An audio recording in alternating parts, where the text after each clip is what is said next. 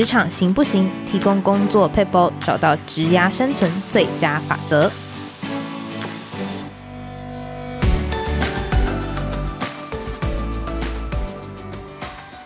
Hello，听众朋友，大家好，我是经理人月刊采访编辑吴美心。在今天的单元，我们会提供职场大小困扰的小撇步，让你解决工作烦恼，即学即用，为职涯加分。今天我们邀请到郭爱珊老师 Elsa。来跟大家聊聊，那请 Elsa 老师跟大家打声招呼。Hello，各位听众朋友，大家好，我是 Elsa 艾尔莎郭艾珊，很高兴跟大家在空中相会。对，我觉得老师的经历哦，非常适合对于外商有向往的大学毕业生，或是你心底转职想要转到外商的这个工作人员，你都可以来收听。那我大概讲。写一下老师的工作经历，加油加油！对，老师刚刚说好像没有主持人念得完，因为老师真的是多年来在外商打工，应该是二十几年来都是在，差不多都在呃，有有过一两家呃台台关关谷台商这样子，嗯，对，然后大部分都是在就是外商工作，就是。你想得到的这种快消品牌啊、药商啊，比较大的，可能老师都待过。譬如说，像是 A 宝桥啊、嗯、莱雅啊、娇生啊，然后葛兰素史啊，然后 那老师还有到就是中国的这个麦当劳，然后中国的星巴克，就是。就是各地你可以看到，就是嗯，两岸三地啊，然后各种外商不同的品牌，老师大概都待过。那可以请大概老师跟我们介绍一下您这个职涯的路径，就是说我们一开始毕业的时候，我们是进到嗯宝桥吗？我们怎么进去的？然后。看到老师在书中其实还有介绍说，你有到香港跟上海工作这种跨国轮调的经验，大概跟老师就是请老师跟我们分享一下您职涯的路径。好，没有问题。我毕业呃研究所毕业后第一份工作就直接进入了宝桥 P&G。那怎么进去的呢？其实就非常的简单，就是那时候。嗯，好像还没有网络上的一零四，那时候好像就直接上呃宝桥的真呃真才网站，然后就看到他们有征品牌副理的呃广告，嗯，那就去应征了，嗯，对，所以呃不瞒大家说，其实宝桥一直是我在念研究所，然后念行销学以来的第一志愿哦，因为行销课本里面有很多 P N G 在。呃，品牌上市的经典范例，像是 Ivory 香皂啊、汰渍洗衣精啊这种教科书范本，所以骗局一直是第一志愿。那么在宝桥呃待了七七年啊、那七年里面有一有一七年真的很久 哎，对，七年之痒。那七年里面有一两年的经验是在广州上班啊、呃，因为那时候有一个很好的任务，就是在广州总部。帮啊护肤品做呃品牌规划，那但是那时候是在广州工作，但是住在香港，嗯，所以每天花两小时上班，两小时下班，大概四小时通勤。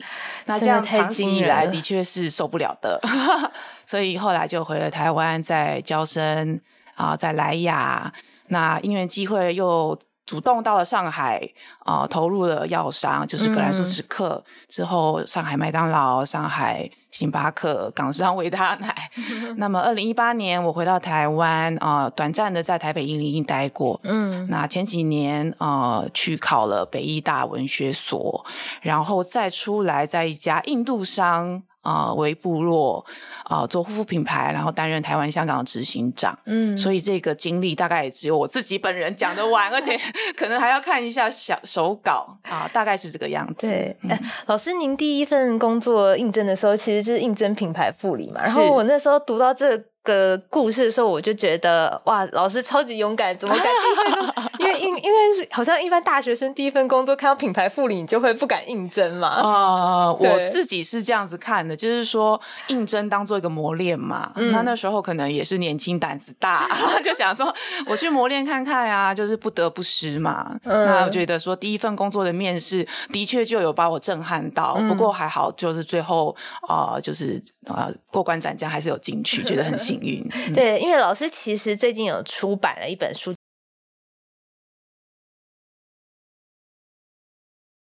叫做《四十五招赢得职场躺平权》。是。那在更之前呢，有一本叫做《做自己还是做直升机》。对。那这两本书其实就谈了老师很多在外商的经历哦。嗯、那刚刚提到的就是第一份应工作应征的故事，其实是在老师第一本书《做自己还是做直升机》里面有提到。对，老师那时候是不是就是大家一定会想说，哎，那我就是又毕业生啊，刚毕业啊，嗯、没有任何工作经验呐、啊，嗯、然后又马就是菜鸟一个嘛，然后马上就是应征。品牌副理，就是您怎么说服他啊、嗯呃？我觉得哈，给大家一个小撇步，就是去应征之前呢，啊、呃，上公司企业网站看一下他的企业愿景跟企业使命。啊、愿景啊，嗯嗯。那宝桥的网站他写的很清楚，他们就是要培养领导者。嗯，那领导者就是五个 E 嘛，呃，Energize 啊，Execute 啊，还有 Envision 之类的。嗯、那你把我就把我大学我大学成绩非常烂，整个 GPA 可能三有没有到啊？就是最后也差点延毕，但是因为我大学的时候就是呃打排球非常的勤奋，嗯，然后后来靠着一个菜鸟的身份勤打排球，就后来当上了台大女排的呃队长，然后后来还得到了 MVP。那我把这份故事呢编成五个一，就是配合他的 企业愿景，太厉害了，就是死的说成活的，硬把它牵看起来，两个把它连起来这样子。那那时候我应是呃应征我的那个长官，他也觉得非常的 impressive，因为死的都能说的活的。那行销本来就是 storytelling 嘛，然后觉得这个人哎、欸、很会说故事哎，成绩这么差，你把他讲的好像很励志一样，所以最后他就是顺利的让我进去。所以我觉得大学生嗯应征。还是要有策略的，就是说，你先研究一下这家公司的愿景啊、文化呀，然后尽量把你的学经历啊、呃，找一份故事编起来。我觉得你让面试官留下深刻的经验，会比你的学经历非常亮丽更为吸引人。嗯，我记得老师在里面有提到。当时好像面试官是不是给你给你一个死亡抉择题？哦，那个真的是二选一。对，因为我的一心就是只想进宝桥。那、嗯、呃，面试我的是呃总经理 GM，他就问我了一个死亡问题，没错。呃，如果今天市场研究部跟行销部同时出缺，你会去哪一个？嗯嗯。那因为我应征的是品牌经理，他呃实属行销部。那其实我心里面。真正的答案是能让我进这家公司，我真的打扫厕所我都去。对，但是我有看到那个 GM 眼光眼角的锋芒，我就突然一惊。我这次来的使命就是为了就是。行销部的品牌副理，所以你觉得他那个题目只是在测试你？对，我当场有一种，就是你有时候打电动或者怎么样，也会 灵光一闪，觉得该往右走，该往左走。那个有一个人有第一直觉，哦、就相信自己的第一直觉。嗯嗯、那我觉得书城是非常重要的。那我就跟这个 GM 说，我非行销不做。那他也非常 appreciate 我这份决心，因为实际上也就真的是经销不出缺，市场研究部并没有并没有缺，所以就答中答对。那但是我觉得这个给我一个提示，就是你去应征这个职位，你也要搞清楚他的职位范畴这是什么，嗯，他的 job description 他会负责什么样的东西。那把这些他会负责的 scope 搞清楚之后，你在应征的时候比较不会他讲东你讲西，那通常都能回答正确。嗯，老师，我想请教一下，因为您是说您刚毕业嘛，然后就是看到很多行销案例，就是都是在谈，就是宝用宝桥作为就是经典的这种 case study。是，那就是你那时候有想过要到外商以外的公司去工作吗？还是那时候就是觉得啊，非外商不可这样？呃，其实有一个小故事啊，就是我在应征宝桥的时候，其实那时候是我研究所二年级，都还没有毕业。嗯啊，那我就很大胆的，因为我论文已经写完了，啊、我就很大胆的就想说。我看到了，我先去应征再说。所以其实当我应征上的时候，我毕业证书都还没拿到啊、oh. 呃，所以它等于是我唯一试的一家，也是第一个试的一家。但是你问我当时如果说宝桥没有上，嗯、我会不会去找其他？我觉得我还是会倾向于外商。嗯嗯嗯，这个因为我的个性比较适合外商开开放的环境。嗯，当然那时候学生刚毕业，并不知道外商、台商或是其他商的差别。嗯嗯，但是。是我比较向往那种可以出国，或是甚至外、啊、以后可以外派的生活，所以那样子的东西会让我比较倾向于在呃，我们叫呃 multinational company，就是跨国企业工作。嗯嗯，嗯老师，嗯、呃，后来自己去回首这段自己的职涯，大概真的觉得外商有符合您当初的这个个期待嘛，就是比较灵活弹性，然后呃，好像跨国轮调经验也是蛮多。就是您大概自己回首之后会觉得，哎，这个外商确实你进去你不会觉得是一个。算是后悔会是怎么样的决定吗？我觉得我真的非常幸运，就是非常了解自己。嗯，呃、外商这条路我是没有后悔。嗯，那当然凡事都有 pros and cons，就是凡事就都有好坏。嗯，您刚刚讲的灵活，然后呃高挑呃多挑战，对啊，然后呃跨国轮调的机会，那在年轻的时候的确很过瘾。哦，嗯、就是说你会有很，你年纪轻轻就会被赋予很大的责任，所以那时候我们品牌副理其实你就相当于一个小小的品牌守护者。对，其实你可以接触很多呃，在比较高的主管才会接触到的东西，比如说品牌副理其实已经可以负责一个品牌的规划、预算、广告这些种种。所以在呃挑战也很强，那么跨国轮调也是会有很多的机会。嗯，那这些在年轻的时候，我觉得都是非常非常好的磨练。那但是也要想一想，就是说他大这些挑战啊，其实到了呃晚一点的时候。它会越来越强，然后越来越频繁，嗯、它的频次、频、oh. 率跟强度都会 double、triple 的增加，所以要考虑说自己的体能上面二十三十四十是不是能够跟得上这样子的强度，嗯、所以对自己要能够非常的了解。嗯，因为我们之前也有采访过一些就是外商，但是比较偏科技类的，是是 是。那我就不讲是哪一间公司，他那时候在采访，所以他算是就是最高阶的经理人。他说他觉得外商真的是一个很吃人的世界。呃，他讲的是对的，他讲的是对的，外商就是竞争激烈，嗯，就是不是你就是我，不是往上就是往外面，你就滚吧。哦，对，那所以。啊、呃，其实我可以体会他的心情啦，就是外商越到后面、嗯嗯、越孤独，因为就有点像呃同袍都战战战败 身亡，然后你一个人带着钢盔往前冲，然后唱到最高处的时候，其实你身边还蛮没有人的，一阵风 凉飕飕的吹来，所以可以体会这位呃前辈或是呃同同伴们的心心情啦。嗯嗯，但是说我是说对年轻人来讲，其实我觉得是很好的磨练跟挑战，而且其实。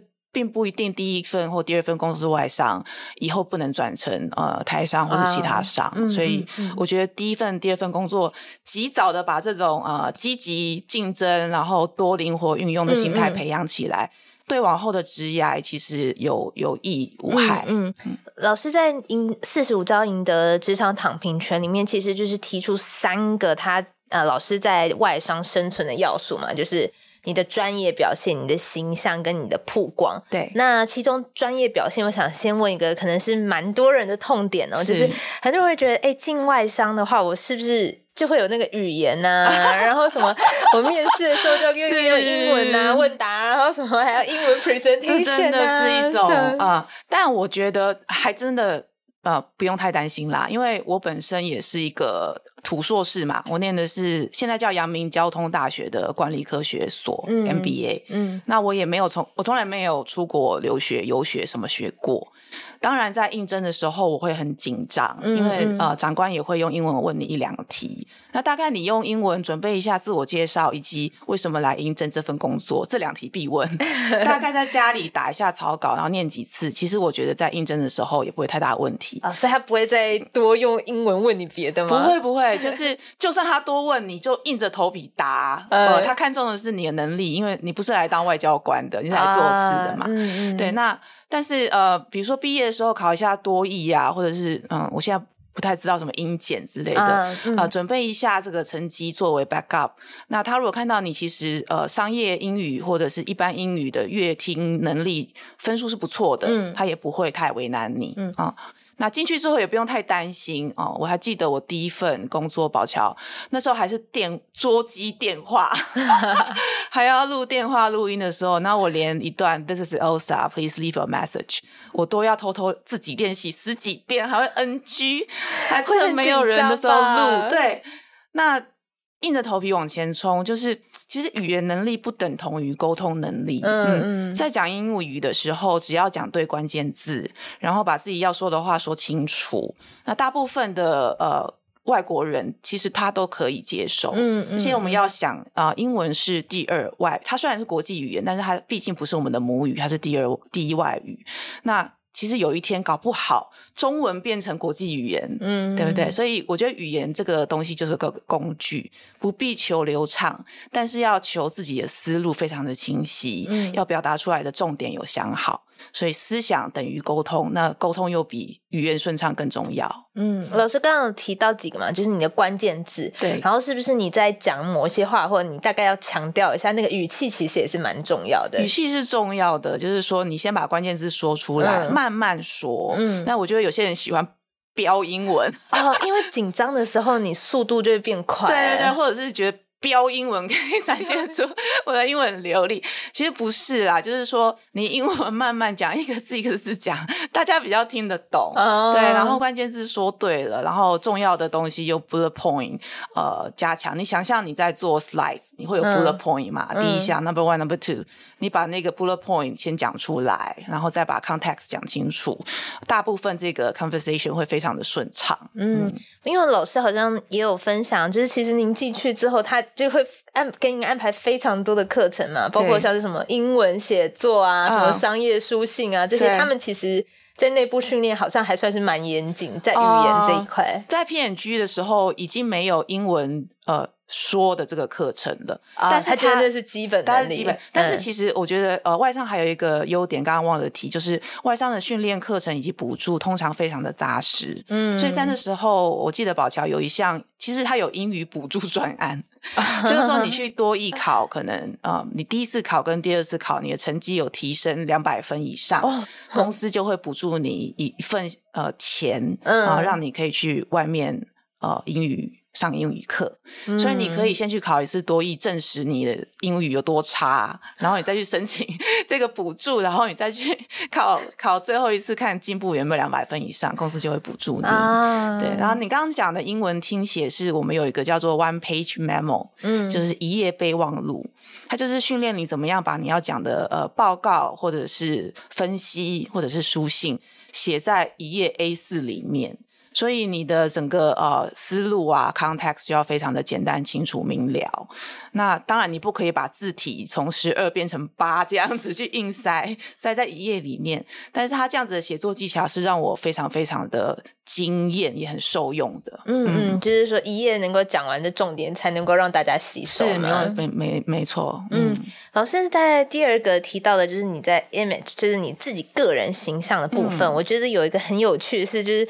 您说您观察就是各大职场的种类，然后把它分成四种，对对对，就什么教父型啊、竞选型、对里长型跟幕僚型，就是老师大概是这这四种它的内涵大概是什么？然后你你大概觉得，如果是你，你会怎么选择自己的定位？这样子？我觉得哈，在年轻的时候哈，我一定是竞选型的哦，对，就是你的发来都要在你身上吗？对，对，对，你的表现一定要非常好，然后你整个人分分。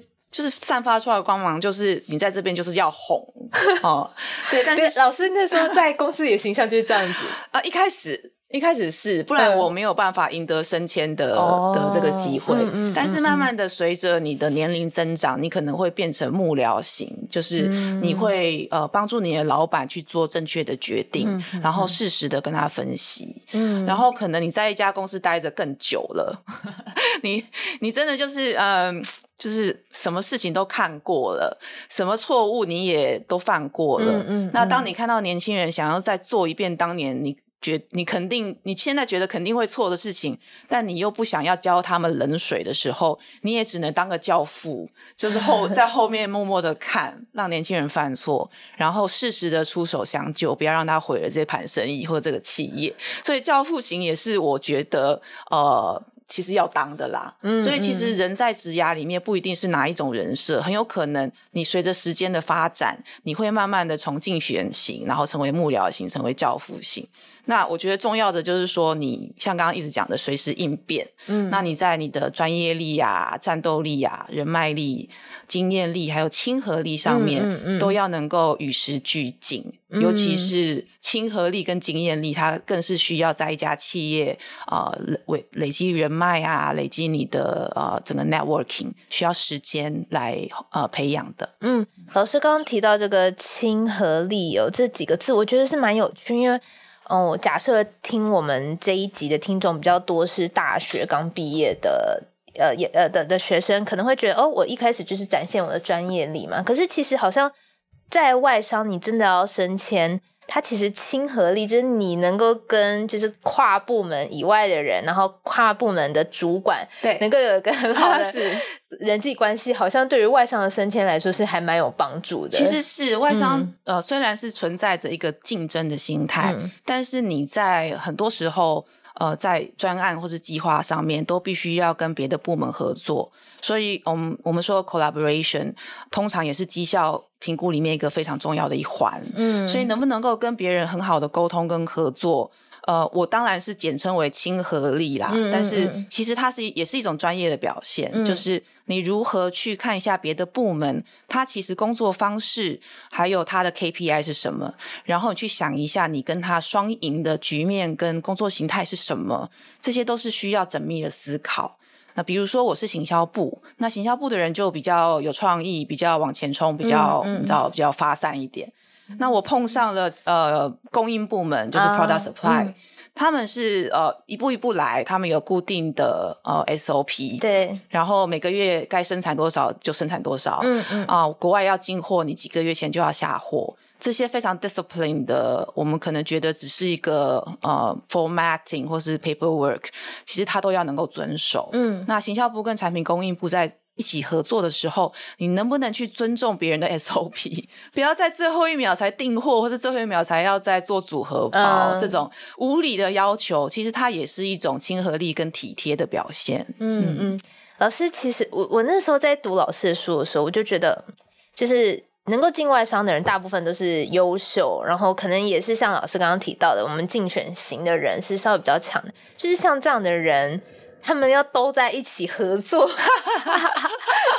不会其实是非常困难的人？因为就是都很优秀啊，然后我都觉得、嗯、啊，我就是我的事情蛮重要的这样。其实是哎、欸嗯、我在外商里面，我看过最多吵架的都是我的事情比较重要，大家都在吵 priority。嗯，那呃，因为。我觉得啦，其实到我觉得到哪都一样，只是吵架的方式比是不是直接。那 个外商比较不怕死，大家比较直接一点。Oh. 那可能台商比较就是转的圈圈。其实大家到说到底都还是在争资源、争呃关注嘛。嗯嗯。对，所以呃，我是建议说，呃，还是要看一下公司的 priority 在哪里。嗯，就是说公司跟企业的 priority 其实就应该是你的 priority。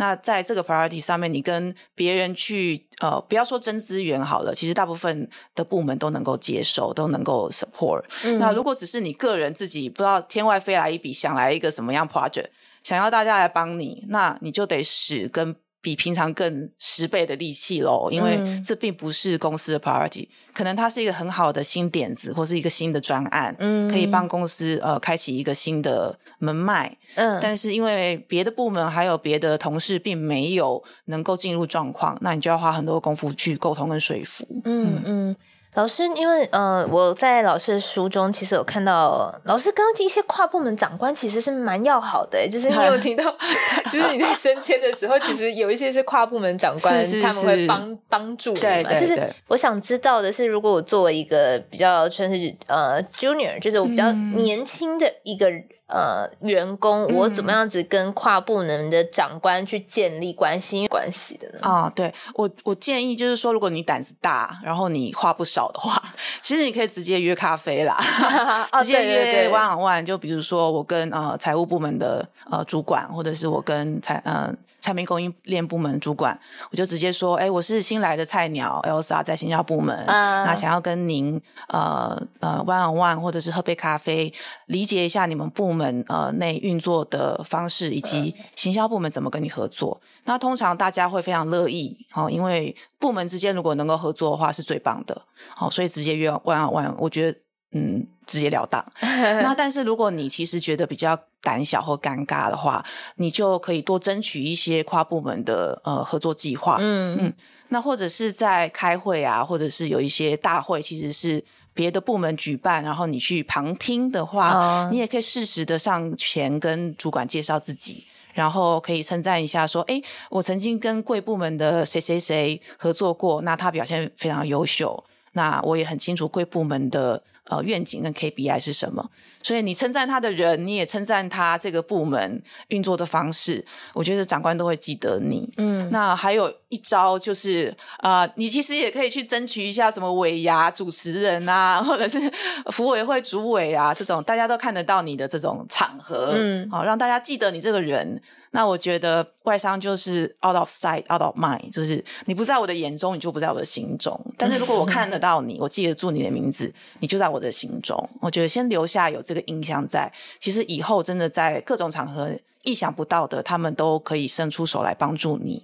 老老师以前自己有争取过什么福委啊，或者委啊？有有有有有，在这个四十五招赢得职场场命权里面有写，就是我也不是自己争取，就是有一次吃中饭的时候，然后大家就围在一圈嘛，菜鸟都围在一圈嘛，那老板就从我的背后走过来，那看到的人看到老板走过来就跑掉了，就剩我一个人呆呆，就是背对老板坐在这，然后老板就走过来说：“哇，Elsa。”我就知道你，你就是每次都会勇于接受挑战的那个人。我想说什么挑战？就是原来要叫我当尾牙的主持人。我想说，哎、这群家伙真的 都不顾我生死、哎，哎，要不是我背对的老板，我真的是，我真的是啊，反正就是衰，然后整个重。那因为那次主持的，哎、还真的主持的还不错。然后之后呢，部门的凡是部门的什么 farewell 啊，还是什么 happy day 啊，这种 就叫我主持。我想说，到底我的主业是一个专业经营人，还是还是主持人？对，但是也是因为这样子，所以别的部门老板就很记得我，就是说啊，那个 marketing 有个 Elsa 呀，或者是 innovation 部门有个 Elsa，他很啊、呃，他们英文叫 dry humor，就是黑色幽默。他们说，哎。看起来不好笑，但是实际蛮好笑。但是这个其实是个意外啦，对。但也不会每个人天天都这么衰，像我一样背对老板吃饭嘛。所以其实如果你你 OK 的话，老板问说：“哎，有没有人来当维亚主持人？”你其实可以就是举个手说：“哎，我来。”啊，我 volunteer 一下，我觉得无妨，你也会觉得蛮有趣的。嗯，不要觉得这是一件衰事。我觉得老师这心态超，其实跟别人很不一样。哎，应该说老师一开始肯定也觉得蛮衰，但还是把它做的蛮好的。对，就是衰，都已经这么衰了，你就干脆把它做好一点嘛，不要衰了又出糗嘛，对不对？对啊，阴错阳差，了解了解。嗯，老师，我想再请教一下，嗯、就是您在譬如说，因为一间外商老师，比如说在宝桥大概是待七年，七年对，然后莱雅跟娇生好像就大概是三一年半两年，对，对，就是大概你因为在转职，就是有时候我们会觉得一间公司，尤其是外商，大概三年或是 around 嘛，嗯、那你那时候可能决定。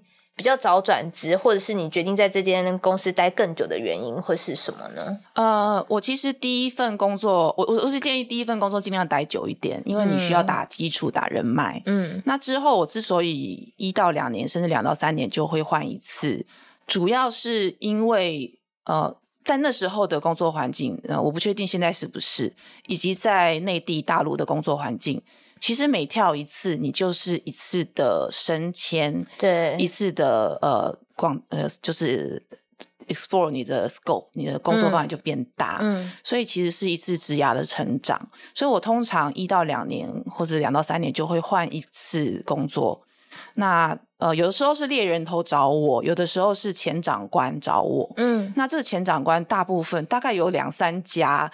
都是来自于我前七年 PNG 的长官，因为你想 哇，P 就是长官他们也需要出去找工作嘛。嗯，那他们出去找工作的时候，肯定就是另外一家公司的领导者。嗯，那他就会回回笼来看一下，哎，过去我曾经带过哪些觉得还不错的人。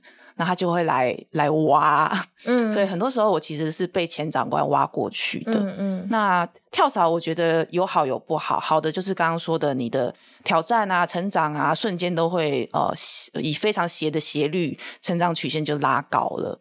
那不好就是说，其实你的适应力要非常的强。就是你每到一个新的公司，你几乎是从零开始，嗯、你的人脉啊、经验啊，还有你过去的战绩，就好像电玩一样，都是从第一至一开始打。对，所以其实对你来说是非常辛苦的。嗯，嗯，即便是你已经晋升了，或者是你范围更大，那但是那也是另外一种挑战。所以跳槽有好有不好。端看你个人的性格，还有你有没有心理准备去迎接那样子的新的挑战跟非常强的强度。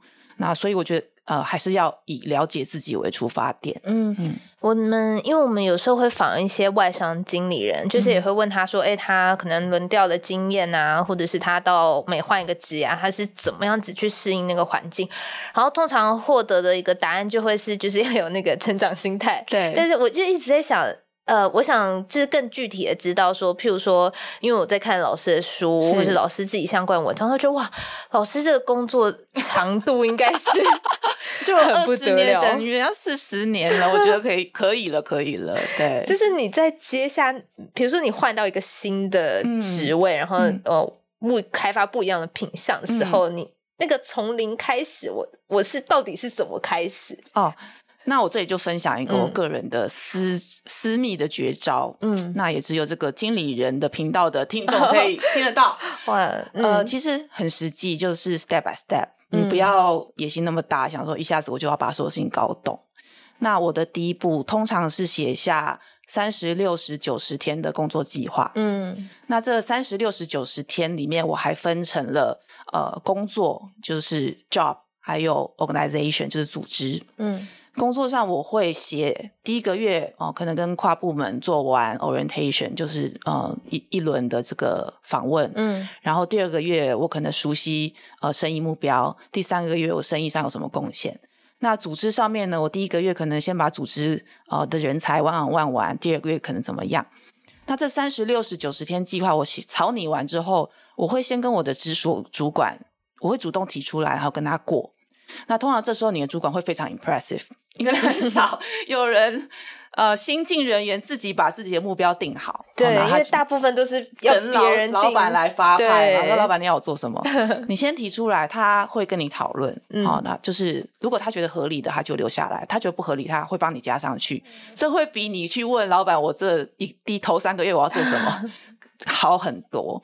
那等到你的老板同意之后，你再把这三十六十九十天的计划拿去跟可能你管理的团队，嗯，也可以跟你即将合作的跨部门的伙伴，就等于说把它当成你的自我介绍，嗯，因为通常你在做 orientation 的时候，你真的不知道要讲什么，就除了啊、哦，我是有啥，我上份工作是什么，我家有几个人，几只狗，几只小孩，这样干聊，我觉得没有什么。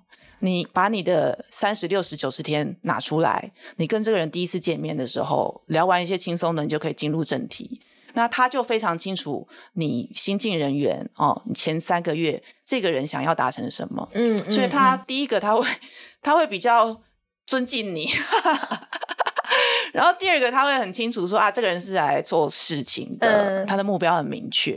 所以他在跟你合作上面，他也会展现出他的专业。嗯，所以这三十六十九十天这份呃自我介绍哦，请大家在新转职的时候一定要能够先准备好。嗯，听众朋友可以做可以做个笔记哦，对，非常的受用。对，嗯、老师，我想请教一下，因为刚刚听起来就是我感觉您是一个超级就是很目标导向的人，啊、你你你会这样子认为自己吗？呃，在职业上是，就是我非常喜欢。呃，其实大家应该也非常熟悉，就是 Stephen Kotler 写的那个 Seven Habits，嗯，of Effective People，嗯，呃，高效人士的七个习惯。他第一个呃 principle 就是 Begin with the end in mind，就是以终为始，嗯，所以做什么事情都要想一下你最后的终点是什么。那我在做呃品牌副理的时候，我就决定我职涯的终点是 GM，就是呃总经理，嗯。嗯那所以这二十年来，我不管怎么跳，左跳右跳，前跳后跳，嗯，这边跳那边跳，啊、呃，跳来跳去，我都是往那个目标跳，嗯，对，所以最后跳到了之后，我觉得。啊、呃，这二十几年的枝涯强度，呃、长度这几年，强度如四十几年，他也就达到目标了。嗯、那我就觉得，哎，我可以转身去做其他的事情。嗯，那大的生涯规划以终为始，每天的工作也是以终为始。所以，如果你总是把目标看得非常清楚，其实你中间不会走歪路，甚至你走了岔路，你也能够把岔路中学到的东西带到终点去。嗯，所以我觉得目标导向。对每一份工作，还有每一个刚新进职场的人，都是非常好的一个心态训练。嗯，老师，我想请教一下，就是像这么强大的，我们说算是一个内驱力嘛？嗯、就是我我不知道是您在那么小的时候，你就有这个目标，还是我在做这个职涯，然后越做越觉得哦有兴趣啊，然后我就觉得我好像应该要达到那个职位才慢慢产生的。呃，我本身就是一个蛮目标导向的人，啊、对，就是。嗯呃，就像我大学嘛，中间虽然各处玩、各处跳、各处打球，但是最后还是要毕业，还是要考研究所。嗯、所以，呃，本身性格可能有，但是我也看过很多人啊、呃，就我带过的人，他并不是那么目标导向。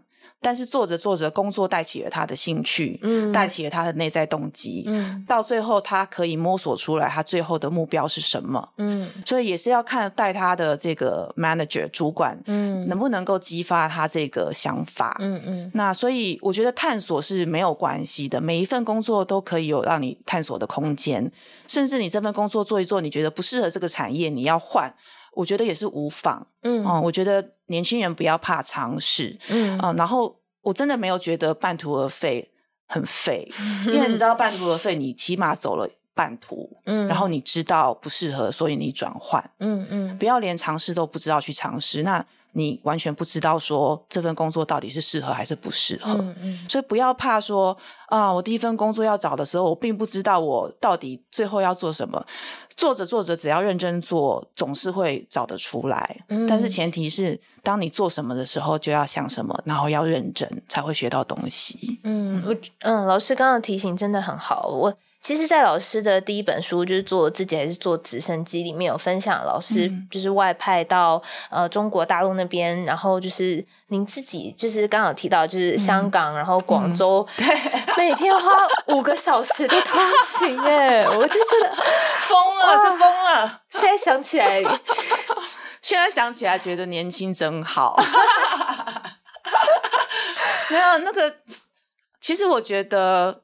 因为那是个真的很好的 assignment，真的很真的很棒、很过瘾的 assignment。嗯，那当你很想要一个东西的时候，你就会发现，其实那个驱力比拉力要多得多。哇！当然，通勤是一种拉拉力啦，就是说啊，花两每天花五个小时通勤有病吗？但是其实通勤并不是都在睡觉啊，你通勤的时候也可以做公事，也可以看东西啊，对啊，就是看书，就是那两五个小时还是你的时间啊，没有人偷走你的时间，那五个小时并不是不见了啊，反正你多出了一些时间在车上，一个人沉思，或者是你一个人啊安静的做事情。就看你用什么角度去想啦。嗯，那当然，现在叫我做五个小时通勤去做任何事情，我都我都不愿意了。我觉得年年纪还是有关系。然后年轻的时候，劝各位就是有体力可以拼的时候，拼一拼啦，无所谓啦，拼个一两年，那老了也好说嘴嘛，对不对？我我在看老师的书的时候，真的有种就是蓦然回首的那种感觉，就是，是尤其是我呃，有就是因为两本书我带我都有就是看，然后我就觉得哎、嗯欸，就是在第一本书，因为做自己还是做直升机，谈的很多的是老师自己在职场的这个心路历程，对，然后四十五招赢得职场躺平权比较偏向是这种技能啊，嗯、然后我怎么样子在。职场上面获得一个升迁呐、啊，然后一个曝光，只、嗯、是种种种种技能的这种教学。然后我，可是我最有感的就是你在谈那个心路历程的部分，嗯、就是我就觉得哇，就是。有一个人外派到就是当地，因为就是如果听众朋友们有兴趣，可以回去翻，嗯、就是那个故事。就是你有说你好像是在呃，嗯、就是赶没有赶上末班车，然后就坐在那个 车在上面，然后就哇啊，对，就是这个故事再讲一次好了。没有赶上末班车，以致嗯，那然后又没有订酒店啦，然后临时就要在广州东站火车站里面的酒店，那是一家非常恐怖的酒店，那个等同于我不知道大家。以前古老的西门町那种忽明忽暗的那种什么旅店之类的，那我就进去，然后已经很累了，然后好不容易找到一间房间，打开那个床单上竟然有脚踏车胎的车胎痕迹，到底是怎么回事？是有越野车手曾经骑 过我的床，那但又又累，然后又委屈，觉得干嘛搞把自己搞成这样，然后就在大厅哭了起来。